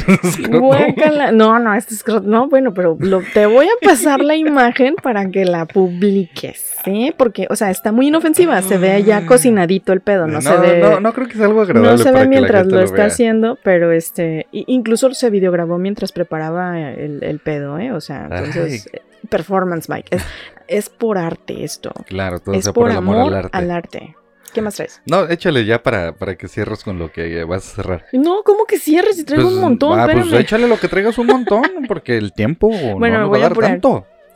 Existe un artista chino que se llama Suyu. Mm. Este, su, su arte consiste en eh, comer fetos de niños. Mm. Él asegura que para hacer su performance roba los cadáveres de una escuela de medicina y, y que después de comerlos él siente mucho asco y los vomita. Pero dice que su móvil es que lo hace por amor al arte. Justo lo que mencionaba ahorita. Este, él, eh, eh, y cito lo que dice, ninguna religión prohíbe el canibalismo.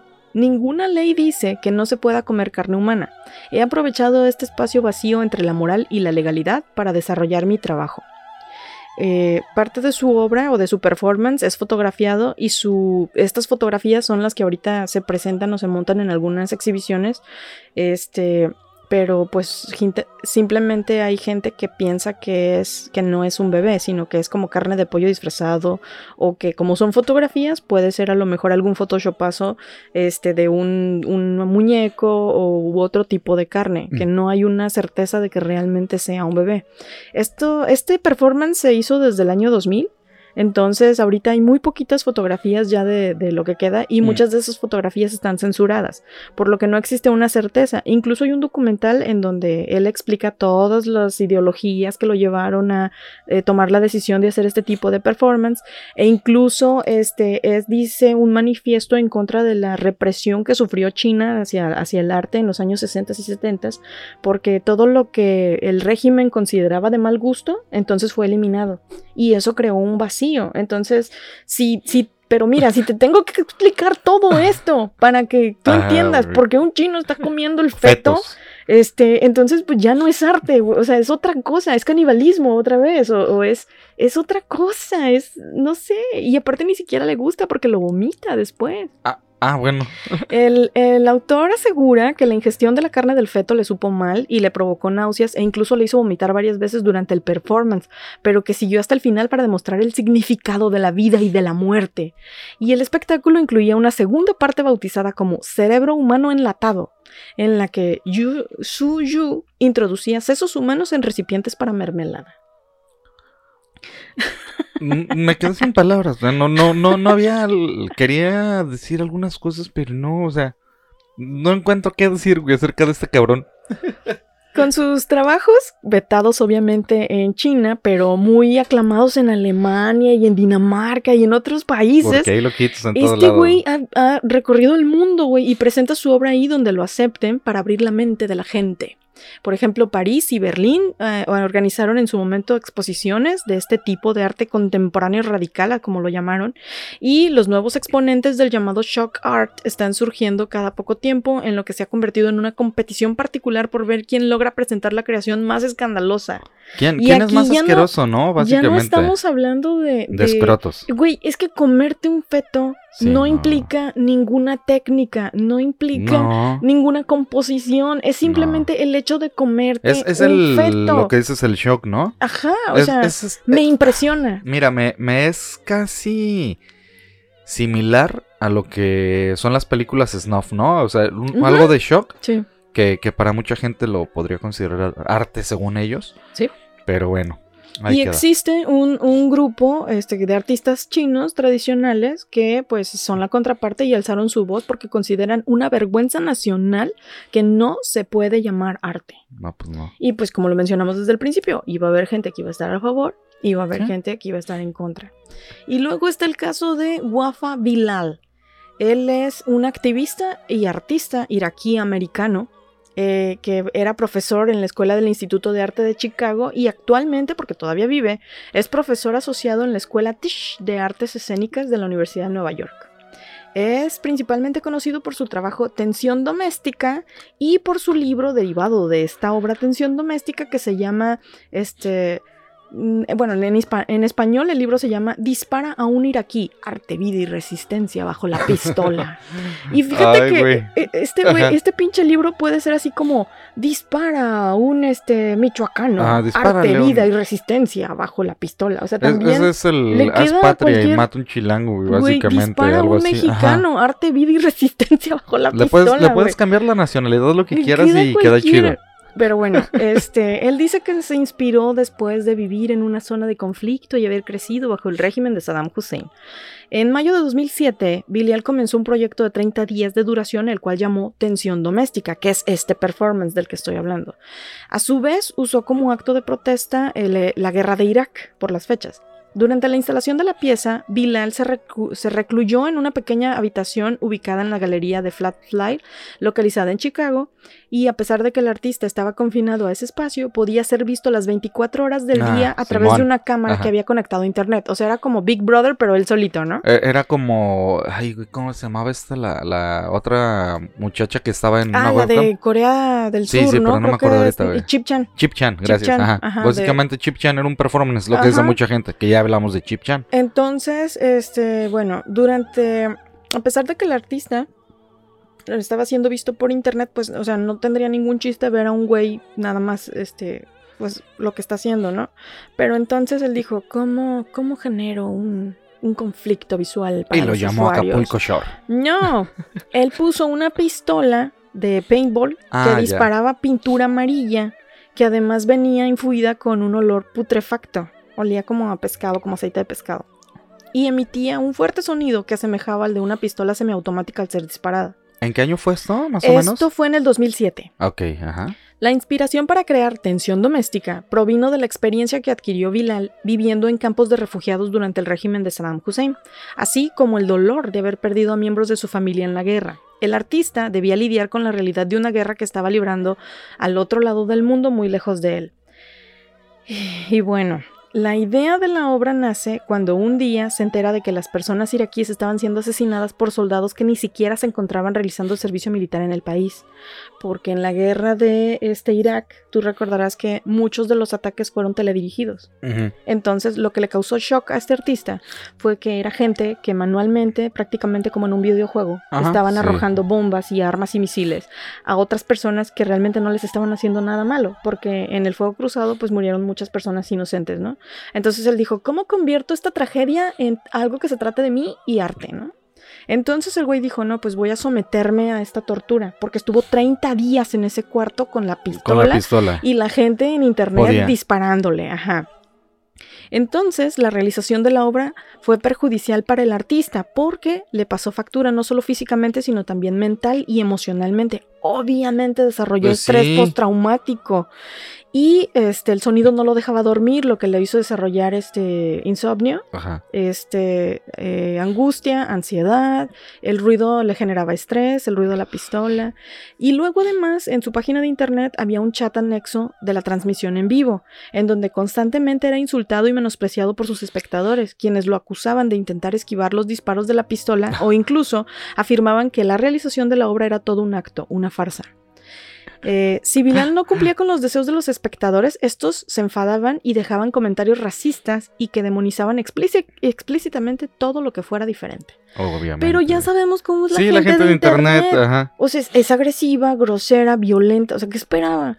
En el curso de los 30 días que duró la instalación de la obra, fueron disparados un total de 60 mil tiros de pintura por shooters o francotiradores provenientes de 128 países diferentes. De toda la gente que se conectaba. Tenía, o sea, tuvo un contador así de cuántas personas de Estados Unidos me dispararon, cuántas personas de Europa me dispararon. Así venía, güey, counter. Este, Guafa Bilial transcribió su experiencia realizando tensión doméstica en un libro titulado Dispara a un iraquí, arte, vida y resistencia bajo la pistola. El libro funciona tanto como una autobiografía, donde explica la vida y experiencias del autor, como una explicación de la instalación y su significado de la obra. Y si necesitas un libro entero para explicar, explicar, el performance, güey, ¿qué grado de Ajá, parte es esto? Este. Donde pierde el significado, güey. Donde, o sea, sí, tienes que explicar todo lo que decías esa vez, parte. Si y, necesitas y hacerla. masoquismo cabrón. Pero te va a sonar. Te preguntaba del año, porque aunque te suene como que ah, es del 2007, hace 16 años, actualmente lo mismo está haciendo la gente en TikTok. Ujú. Hay gente que se acuesta, está acostado y tiene, haz de cuenta, una cartulina que dice: si mandas una flor, es un sonido de pedo. Si mandas un, una- un regalito, es este, un, no sé, un- una chicharra, un timbre. Y así está, entonces la gente está... Y los ves con, con cientos de miles de, espectadores haciendo todo eso. Y la gente que es que según el, el güey o la, la mujer que está, porque lo he visto como en cuatro personas diferentes haciéndolo, este, ahí están que es que queriendo ¿Ves por dormir. qué no tengo TikTok? Sí, está, o sea, está cabrón. No, no, gracias. Tiene de todo, pero sí. eh, Y, y esos güeyes no lo hacen por un performance ni porque serán partistas. No, lo hacen porque Vaya, por son- likes. están menos comprometidos y solamente quieren likes Y dinero. y dinero. Existe otra artista conceptual de origen argentino, Mercedes Aquí, quien desató una serie de ataques en el 2019 en el estado de Coahuila. Esta no la había escuchado, pero estoy bien cagada. Porque dice que este, presentó una serie de fotografías en el Museo de Artes Gráficas de Saltillo, donde se observa que impregnó con pintura vegetal una roca con petrograbados y se orinó en ella. Güey, eso para empezar, Elina lo debería de tener ahí. O sea, dejando evidencia de tu. Güey, De un el crimen. crimen. Porque, o sea, el delegado de Lina de, Pues sí, de- obviamente, güey. el delegado de Lina dijo que no está en contra de las representaciones artísticas, sino que no mames, que está en contra de la violencia que se ejerce en detrimento del patrimonio cultural mexicano. Está en contra de las violencias de las piedras. Piedras. güey. El Lina haciendo el Lina. Piedrofobia. Petrofobia, güey, sería petrofobia. Y, menciona incluso otros casos en donde, por ejemplo, en Tabasco mancharon mancharon las cabezas olmecas Mm, este, ah, sí, con cierto, sí, pintura este, de aceite y eran precisamente extranjeros quienes lo hicieron. También en Tamaulipas rayaron, por ejemplo, una piedra que se conoce como la piedra del elefante y pusieron sus nombres las personas de un estado de, Nue- de Ah, ah, Nuevo pero León. eso no fue arte, eso sí fue vandalismo. No, eso sí es Ajá. vandalismo, pues, pero La, se la refirió otra, a otros la otra sí que, que quiso exponer, güey, sí fue así intento de, de amparte, la, la que dijo, me voy a mear. Sí, no, incluso él dice, ella hace un performance, como ellos le llaman, donde coloca pintura vegetal en una de sus nalgas y hace una impresión sobre la piedra para que le quede la marca. Y luego orina la piedra. Dice, yo no sé si se orina, pero lo que veo en la fotografía es que se ve un chorro de agua que cae directamente de su trasero. Bueno, lo que sí te puedo asegurar es que ella no solicitó permiso para este instituto. O sea, El güey dijo, pudo sí. haberse orinado en la piedra Pero si nos pagaba por el Ah, permiso. O sea, sí que se orinan los petroglifos, pero que pague, ¿no? Que pague Sí, su no. permiso. Ya, ya fue al ayuntamiento, sacó su permiso para mearse. ya pasó a la ventanilla. Dice que para hacer videos o fotografías ¿Cuál nalga va a poner, aún, izquierda o la derecha?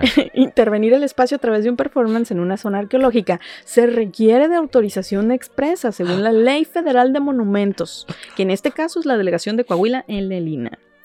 Dice, nosotros estamos haciendo un llamado enérgico a los artistas y sobre todo a ella, que lo hizo contra toda la ley. La verdad no somos partidarios de este tipo de hechos. Yo no soy artista, pero mi trabajo es la conservación y el patrimonio cultural.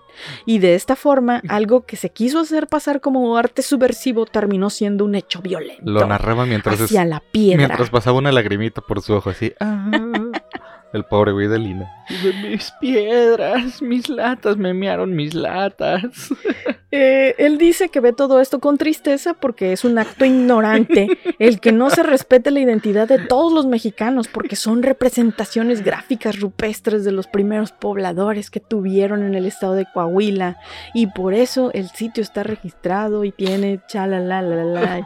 O sea, pero bueno, eh, esa es la obra de esta señora, ¿cómo De se Argentina. llama? Ajá, pero se llama Mercedes Aquí. Y si ustedes le ponen Mercedes Aquí orinando y está eh, su arte, obviamente son, son dos fotografías, una en donde se ve su nalga este, impregnada de la pintura y otra en donde se ve orinando la piedra. Entonces, arte. ¿Cuánto crees que cuestan estos cuadros? No mames. ¿No te gusta uno para la sala? No. No, me, me gustaría para un ayuntamiento, el municipio. Pues Estaría bien bueno. chido ponerla ahí. Y hablando de orina, Oh. está el caso de el artista Andrés Serrano, que presentó su obra de nombre eh, titulada Pi. Cristo del Pis.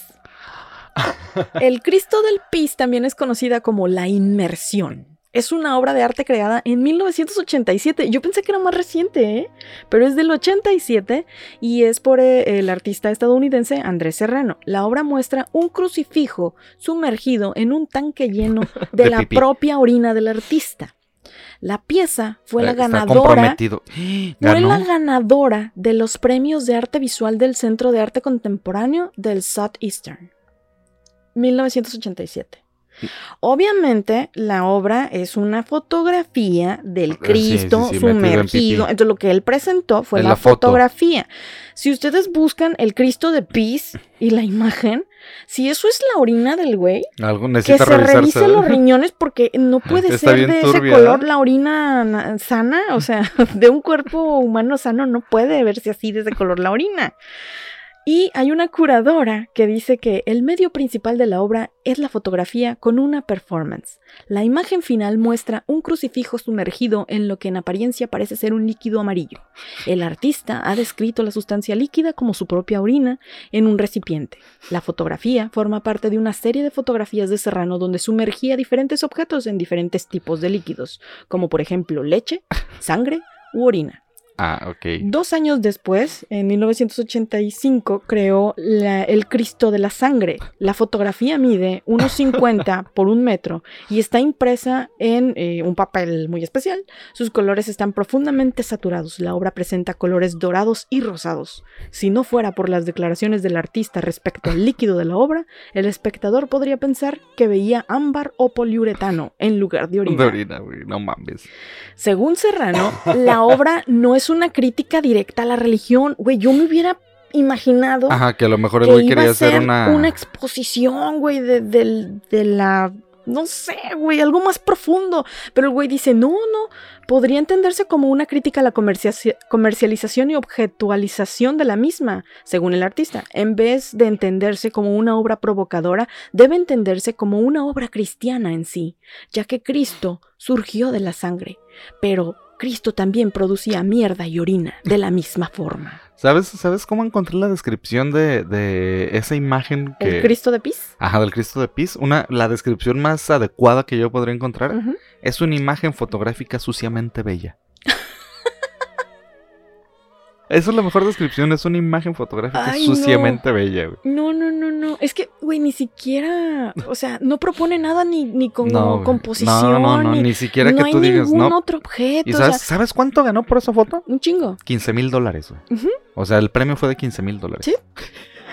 Y no solo eso, el Cristo de Pis le ha dado la vuelta al mundo, güey. Se ha expuesto en muchos lados. Pero obviamente la polémica surgió cuando la obra fue expuesta en 1989 con grandes detractores, incluyendo senadores de los Estados Unidos. Y este. La Galería Nacional de Victoria organizó una exposición retrospectiva de Serrano en 1997 y el arzobispo católico de Melbourne y el arzobispo George Pell intentaron que la obra fuera retirada con una serie de demandas en la corte. Este, entre ellos había dos jóvenes que atacaron con un martillo la exposición. Fuentes oficiales de la galería informaron que recibían amenazas de muerte en respuesta por exponer al Cristo de Pis. En una ocasión se debió cancelar la exposición al haber además un Rembrandt en la misma sala. Y por la seguridad de ambas obras, seguidores críticos y artistas defendieron el Cristo de Pis por el bien de la libertad de expresión. Te apuesto a que si el güey no hubiera dicho que estaba en pipí, nada más la presenta como una obra, Tú como una podrías haberte fotografía. imaginado que le metió No, no, algún no. filtro na- y que nadie, está... nadie le haría de pedo No. si, si no dice que está en pipí. Y además, es una imagen. No metió a Cristo en sí en pipí. Yo, cuando vi que era un- el Cristo de Pis, yo dije, no manches, va a ser así algún acrílico, una caja de acrílico llena de pipí y adentro va a haber. No, güey, la obra es la Sí, fotografía y luego de tiró eso. su pipí, luego tiró el Cristo. O a ¿Qué lo mejor tal lo si limpió. no se le echó Coca-Cola y luego se despintó con el sol y parece pipí? Güey, es que esa, esa no parece pipí, en serio.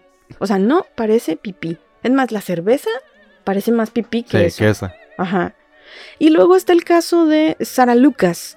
Sara Lucas eh, expuso en el 2018 en Nueva York, en Estados Unidos, las cáscaras de huevo pegado a la pared y en el piso como parte de la exposición al natural por la artista Sara Lucas, quien es una mujer británica que propuso una exposición que consistió en que las mujeres asistentes este, lanzaran mil huevos de gallina contra una pared blanca. El resultado, performance. el performance es la pared blanca llena de huevazos y los huevos, o sea, los, los, las Ajá, cáscaras ahí tronadas y pues la hediondera de la sala, ¿no? Ah, ok. porque Chingón. y era una obra eh, con un manifiesto feminista, obviamente. Y yo estoy muy en contra de que se use comida, güey, Ajá. porque es desperdicio de Sí. comida y hay Eh. gente que no come. Entonces, o sea, no no no lo justifico Sí, de ninguna sí, manera. Si tú me hubieras dicho que, ah, sabes que eran como huevitos que- de Pascua, Es que ahí te va. También, también el pedo de- del, del arte es que es bien esnovista, güey. O sea, la mayor, la... ¿Estás de acuerdo que, que eh, tú y yo, pues, vas- a lo mejor vas a ir a una exposición o demás, pero no vas a ir a una galería pedorra donde vas a ver a gente que, que está usando Rolex, güey, y así tirando huevos, güey. sí, Sí, y menos va a ir una gente que vive en un barrio bien pobre a ver cómo avientan huevos, güey. Así, no, mejor regálenme una carpeta. Ajá. O sea, ¿qué pido? ¿Sabes cuántos pasteles pudieron haber hecho con eso? ¿Sabes cuántos huevos. omelets hubieran hecho con eso? Yo le hubiera llamado a la hora omelette, güey. Si hubieran sido huevos podridos, güey. No, peor, güey, la hediondera. No importa, güey, pero ya estaban Sí, echados a perder, al menos ya no. no los podían comer. O sea, hubiera tenido un significado todavía más cabrón. O sea, es el patriarcado podrido, siendo destrozado por las No, mujeres ya estás feministas. explicando demasiado la obra. Tengo que ir a exponer aquí al Fernando del Paso. es que Déjame justo, presentar. justo, justo, justo eh, es lo que eh, propone este cuate con lo del amparte que cualquiera de nosotros podemos decir que somos artistas. Es que, Mike, cualquiera puede ser artista. Sí, si tienes la exposición adecuada y, si ni tienes el siquiera mecenas necesitas adecuado. estudiarlo. No, o no, sea, no, no, puedes ser autodidacta. Sí. Nadie te lo quita. No, yo conozco a gente que, que no fue a escuelas de bellas artes y, y hace unas obras bien chingonas. Hay, había, hay un- una persona que yo conocí de Nayarit que hacía hiperrealismo este, a lápiz. Súper chingón, así, o sea, la, la- la parte de las fibras de, de la ropa y todo. Y nunca fue a una escuela de arte, tal cual era diseñador gráfico. O sea, no fue una de escuela de bellas artes, Sí, vaya. pero O sea, no otra le vez demerito caemos que, en el pedo del talento. no le demerito que alguien de diseño gráfico no y sepa que dibujar. si lo hagas es eh, si practicas y Sí. si le inviertes y si que- lo ten- haces y si te gusta entonces obviamente va a haber un resultado que, que demuestre todas esas cosas o sea no es nada más Sí, voy pero a si tomar llegas- este objeto y le voy a Llegas y poner mi pones nombre un vaso de agua y dices, y ya. O sea, ni siquiera tú creaste el vaso. y pero mira está el, el caso de Jens Hanning que es un artista danés que en 2021 entregó dos cuadros blancos bajo el título Take the money and run toma el dinero y corre. A huevo. Se entregaron dos lienzos en blanco. Eso es lo que recibió el Museo de Arte Contemporáneo Kunsten de Aalborg en Dinamarca en respuesta al encargo que le hizo al danés Jens Hanning. La galería le pidió al artista de 56 años, que es conocido por sus obras críticas sobre el dinero, el racismo, el poder y los grupos marginados, que recreara una obra anterior suya formada por dos cuadros de cristal llenos de billetes, uno con 328 mil coronas y otro con 25 mil euros que reflejaban el salario mínimo anual de Dinamarca y Austria.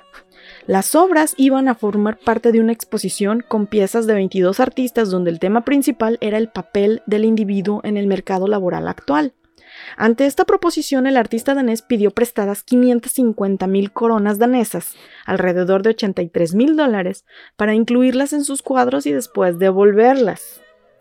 El dinero del museo y, o sea, el, el, el, el- ¿qué será? El, ah, el director del museo, Las Anderson, dijo que el dinero es del museo y tenemos un contrato que dice que el dinero debe estar de vuelta el 16 de enero. O sea, te vamos a prestar este dinero Ajá, para, para que, que lo lo utilices montes en tus ya. cuadros y cuando termine la exhibición no lo vas a regresar. Ese era el contrato. Pero reconoció que también le hizo reír mucho la obra, porque provocó a los curadores y a él también este, un poco de humor, pero al mismo tiempo se rió porque pues era muy chistoso, o sea, se lo Sí, tomó muy pues, literal. Ja, ja, ja, me chingaron. Ja, ja, ja, nos robaron.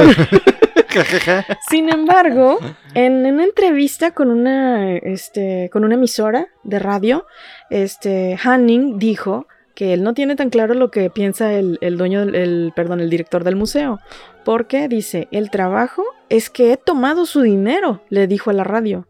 Animo a otras personas que tienen condiciones de trabajo tan miserables como las mías a hacer lo mismo. Y agregó que recrear sus trabajos anteriores le habría costado dinero de su propio bolsillo. Ok, ajá. O sea, Simón. pues ¿no? sí. Justificando O su. sea, ro- pues sí, güey. o sea, tienes que lo- invertir, güey. Me lo robé, pero pues es que nadie me paga lo que quiero. O Es sea, así como no un, ca- un carpintero, güey. Me lo robé porque tenía que meter material, güey. ¿No? Entonces- Así de, güey. Eh, esta, entre comillas, obra, o sea, porque son dos cuadros en blanco, les costaron un chingo de dinero y no le han regresado el dinero al, al, este museo ni, ni se lo regresarán, Ni honestamente, lo no creo que se lo No, regresen.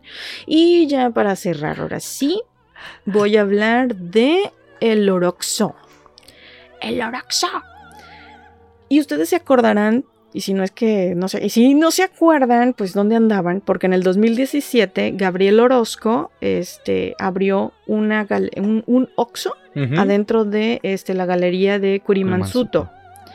Entonces, en este Oxxo prácticamente eh, armó la tiendita Ajá, adentro armó de la galería y metió un montón de pan, galletitas y jugos Jumex y este cajetillas Todo, de todo cigarro, lo, todo, o sea, todo lo que puedes encontrar. en un Oxxo o en una tienda de conveniencia. Y lo único que hizo es que todos estos productos les puso una, este, ¿cómo se llama? Una etiquetita, una calcomanía, que eran como unos circulitos cuadra Ajá. eh, Como recortados. si fuera otra marca. Ajá. Parecía como un símbolo de nivel de piso terminado en, en plano. y venían en colores rojo y azul y así. Y este, y cada una de, de sus piezas llegó a alcanzar precios exorbitantes, entre 15 mil y 937 dólares para el público en general. O sea, si tú te comprabas una, Una coca Coca-Cola del Oroxo. del Oroxo, te podía llegar a costar hasta mil dólares. Nada más porque Nada más traía porque las traía etiquetitas etiquetita. de él. Lo primero que se acabó fueron las veladoras de la Virgen de Guadalupe y de San Judas, que figuraron en precios de 15 mil dólares cada una. Güey. La gente está bien mal.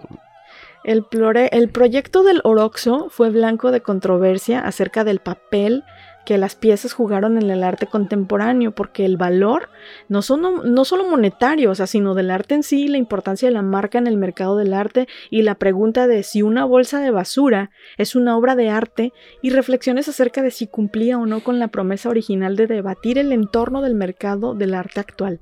Y prácticamente había bolsas de papitas que traían sus calcomanías y ya nada más por eso costaban 600 dólares. Te- Y lo que ha de haber vendido. güey. Vendió más de 8 mil, eh, de 8, 8 mil, 8 mil, 8 mil personas visitaron, perdón, Hubo el- 300 la productos intervenidos. Oroxo. 300 productos intervenidos y se dice que ganó más de 8 millones de dólares con la venta de Ah, todos los productos. Porque incluso el, el Museo del Arte Moderno de Nueva York compró piezas. compró piezas. No, güey. Está, muy cabrón la, la gente que, que de veras, el, el valor del arte es para ricos, en definitiva. Yo, yo insisto que, que el arte es para ricos, güey, porque... No, el arte no tendría que ser para ricos, más bien... Quienes compran ese tipo de cosas sí o sí tienen que ser ricos y, y gente que de plano no sabe qué hacer con su dinero. güey. Para mí. Hay mucha gente que piensa que comprando arte está eh, como invirtiendo Pero, ajá, porque es lo que puede a decir, subir de valor. Es, este, alguien decía que uno de los sí. que, que de las mejores inversiones que puedes hacer es en arte. Sí, había porque siempre va a subir su valor. Nunca se va a depreciar. Y si se muere el artista, más va a subir Sí, de va valor. a subir más su valor. Sí, hay gente que invierte mucho en arte, eh, pero también hay gente que compra arte nada más para tener temas de conversación.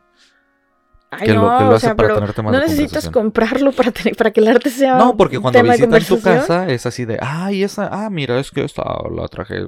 Sí, hay mucha gente que hace eso, pero sí, por ahí decía alguien que, que comprar arte era una muy buena inversión. En, en algún momento lo leí.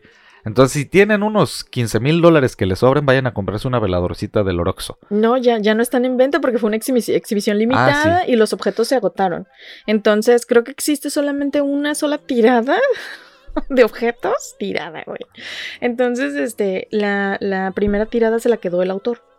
Entonces estoy segura que en algún momento vamos a encontrar por ahí en Mercado Libre Sí, una bolsa tiene. de pan bimbo podrido con las calcomanías de Oroxo que va a costar, no sé, un millón de pesos. Sí, porque al final de cuentas todo es, es como, me quedé pensando, sigo con lo del vaso medio vacío. Cuando, es que... cuando se te, cuando se te evapore, Ajá, ¿qué pedo? Se acabó. pues si la lo vas a de llenar y. Es que ¿qué? entonces, o sea, ¿cómo? Y, y volvemos otra vez Oye, al pedo de la oye, descripción Cuando, empate, cuando güey. se vacíe, esto. ¿vas a, a pedirle que vaya un, un restaurador de arte Probablemente. específico? Chamba para los curadores. O sea, pero un restaurador de arte para un vaso con agua. Mike, hay, para, para todo hay gente, tú lo sabes. Va a venir la señora esta del ex homo, güey, la de... Pues no te acuerdas que hubo incluso una exhibición en No el, en el puedo, de Nueva Marta, York en donde el- la- prácticamente el, el- la obra de arte consistía en que la sala de exhibición representaba como el final de una fiesta. O sea, había confeti ajá. en el suelo, había vasos usados, medio llenos, había unas botellas de champaña en el piso. Y cuando llegó la encargada de limpieza y nadie le dijo que eso ah, era se puso a eso era la, la muestra de arte. El güey dijo, ¡ay, dejaron bien puerco! Y se puso a limpiar. Entonces, cuando llegaron los expositores así de, ¡ah, mi ¿Qué pieza pasó? de Y arte! dijo, pues, Pues póngale un letrero o algo. O sea, ya llegamos a un punto en el que, o sea, si una persona ve eso y dice, esto no es arte, eso es, una- Ajá, es un cochinero y tengo que limpiarlo porque es mi trabajo. Entonces ya eso no puede ser considerado arte. O sea, no. No me acordaba de ese caso, sí es cierto. güey. ¿Y Que llegó la, la ¿Es pobrecita señora de limpieza y dijo, ay, hay confeti, cosas tiradas y vasos y platos. Vamos a limpiar. Ay, ¿cómo festejaron en este museo? Entonces, yo sí les recomiendo mucho, mucho, mucho que visiten los canales tanto de Avelina Lesper Sí. como de este Antonio, García Villarán. Este, y, y, o sea, a lo mejor va a haber videos que les caigan gordos y Sí. va a haber otros videos en los que coincidan con ellos, pero está bien así como que tener una percepción más amplia de lo que está pasando, ¿no? Sobre todo porque en México la difusión de, de este tipo de obras y eso es muy limitada. escasa, O sea, hay, hay un círculo muy, muy sí, lo que te digo es uno de- concentrado. del alto pedorraje, los que están diciendo que vale y que no vale y que Pues es arte sí, y que pero, no es o arte. sea, no, no permean eso a- al resto del mundo, gente, ciudad. Y yo al final de cuentas digo, si algo les gusta independientemente, si es una pintura hecha con aerosol en una feria de Ujú. pueblo, chingón. Si para ustedes eso es arte, qué bueno. Sí. A mí, por ejemplo, yo no tendría un Picasso, se me hacen así como de, güey, no mames, cuadritos y así están bien pendejo. Y tampoco tendría un cuadro de, de, de, de uh, un güey hecho con, con latas de aerosol. del- de- en una ¿no? feria, ¿no? Sí, O sea, o sea, que, que la tampoco. luna y pirámides y la luna, y no, yo no lo tendría. si a la gente le gusta eso Sí, y no, lo claro. considera arte y lo quiere poner en su sala, está bien. O Sí, sea, para es ustedes, tu sala. A mí lo que me, me- me desagrada mucho es que te digan, esto está en mi sala, es arte. A mí que me vengas a decir, uy, no, eso no, no, no. A mí no me gusta, a mí no me gusta, pero a lo mejor a ti sí, pues bueno, ¿no? Habrá quien, quien tiene en sus salas, tú por ejemplo, podrás tener el cuadro de, no sé, ah, eh, te voy a poner una analogía bastante burda, ¿no? Las portadas de Iron Maiden. Por ejemplo, todas las portadas de Iron Maiden normalmente está Eddie y se ve como entre sangrando o así se ve Pues como sí, pero por algo lo hizo un artista gráfico. Sí, y, y hay quien va a decir, ah, es, es un meme que algún día vi, que, que lo he repetido, ¿no? Que es una señora católica y le ve la playera de, de una portada de Iron Maiden y le dice, ay, qué grotesco, qué morboso eso. Mientras ella tiene un Cristo, todo Ah, sí, sangrado, y perforado y con la cara así toda dolida y demás. Otra Entonces- vez, es subjetivo. Exactamente, cada quien va a tener su percepción y si a ti te mueve y así te gusta, pues date, ¿no? Chingale y ponte ahí las, las imágenes que quieras, ¿no? Al final de cuentas tú decidirás. Si quieres un cuadrito de un tráiler con LEDs, ponlo en tu cuarto, chingue Ujú. su madre. Ustedes sabrán qué Y deciden. disfrútalo. Ajá, y que te valga madre. A lo mejor ese cuadro un día vale miles de millones de pesos, no sabes. Amparte. Pero al final de cuentas tenemos un chingo de gente eh, queriéndose sentir artistas, presentando, vendiendo humo y tratando de dar explicaciones exageradamente largas acerca de lo que representa su obra. Y por eso esa es la crítica de lo que no es arte, ¿no? El arte de no tener talento, que cualquiera de ustedes, anímense. A lo mejor sale un ampartista y si se gana unos 30 mil, 20 mil euros, ¿quién diría Y que no? Yo creo que la mejor descripción de los puntos precisamente de lo que es el emparte es que, o sea, el artista nunca va a ser este... Eh, como decía, o sea, que no, no es eterno, o sea, tiene que ser constante su trabajo, Sí. no puede ser un artista nada más porque sí. No, y van a Y repetir lo muchas mismo cosas. pasa, por ejemplo, ¿Qué con es lo que le muchos pasó chefs Homero? y Homero cocineros. es una parte. Ajá, sí, de hecho es una crítica de ese episodio. Simón. Pero, pero lo que me gusta es que es como en los cocineros o los chefs que les dicen, este, eres tan bueno como tu último platillo. Platillo.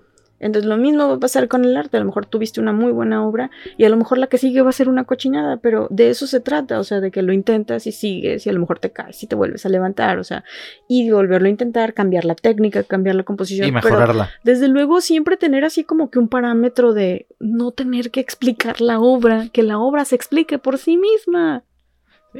Al final de cuentas, es, y que, te, que, que sepas que si hay algo ahí que, que, que al menos requirió cierto talento y cierto esfuerzo, cierta técnica, ¿no? Cierta preparación o estudios. Y pues bueno, hasta aquí con el AMParte. Esperamos que se hayan divertido mucho con este episodio. ¿Cuál va a ser tu recomendación? Mi recomendación, una película viejita que yo creo que todos deberían de ver. Y es ni nada más ni nada menos que Snatch. Porque sigo clavado con Shameless. Así es que no puedo, no puedo recomendar otra cosa porque estoy muy picado con Shameless. Y les voy a hacer recomendación de película viejita. Mi recomendación es Snatch, Cerdos y Diamantes. Esta película protagonizada por Brad Pitt, Jason Statham. Que está en. La he visto en HBO Plus. En HBO Max, perdón. Estaba en Netflix, pero creo que la quitaron. Sí, las cambian constantemente y esa es mi recomendación. Véanla, la verdad que tiene una narrativa muy chida y esa es mi recomendación. Mi recomendación es una animación para adultos que se llama Cortar por la línea de puntos. Está en Netflix y es una serie de televisión italiana de seis capítulos Ah.